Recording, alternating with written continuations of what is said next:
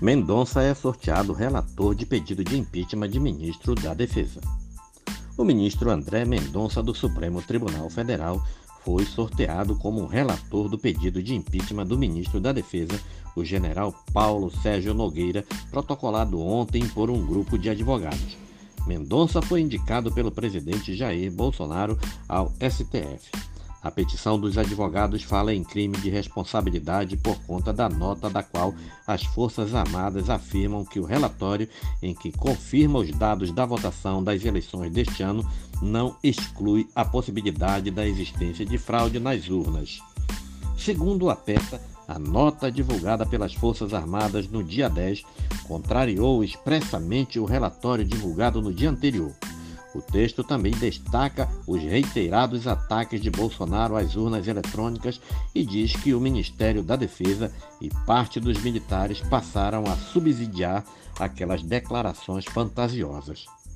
Além do, do afastamento de Nogueira, os advogados também pedem operações de busca e apreensão no gabinete e na residência oficial do general. A ideia seria provar a participação do ministro da Defesa em tratativas entre o referido ministério e as Forças Armadas na prática de atos atentatórios à democracia brasileira. Abre aspas.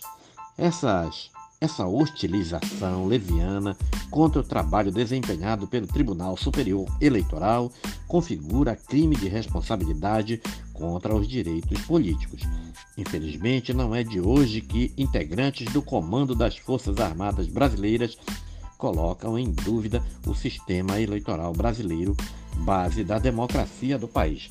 Fecha aspas.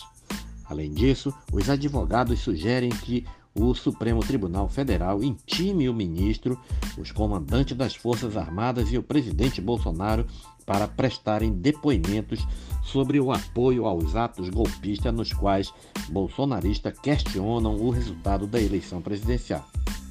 Desde o dia seguinte ao segundo turno, apoiadores de Bolsonaro fecharam rodovias e depois passaram a se reunir no entorno de quartéis do Exército. O movimento em frente aos quartéis é considerado de caráter golpista por questionar uma eleição legítima. Desde a implantação das urnas eletrônicas em 1996, nunca houve comprovação de fraude ou adulteração do resultado. O Ministério da Defesa divulgou um relatório informando não ter encontrado fraude nas urnas eletrônicas.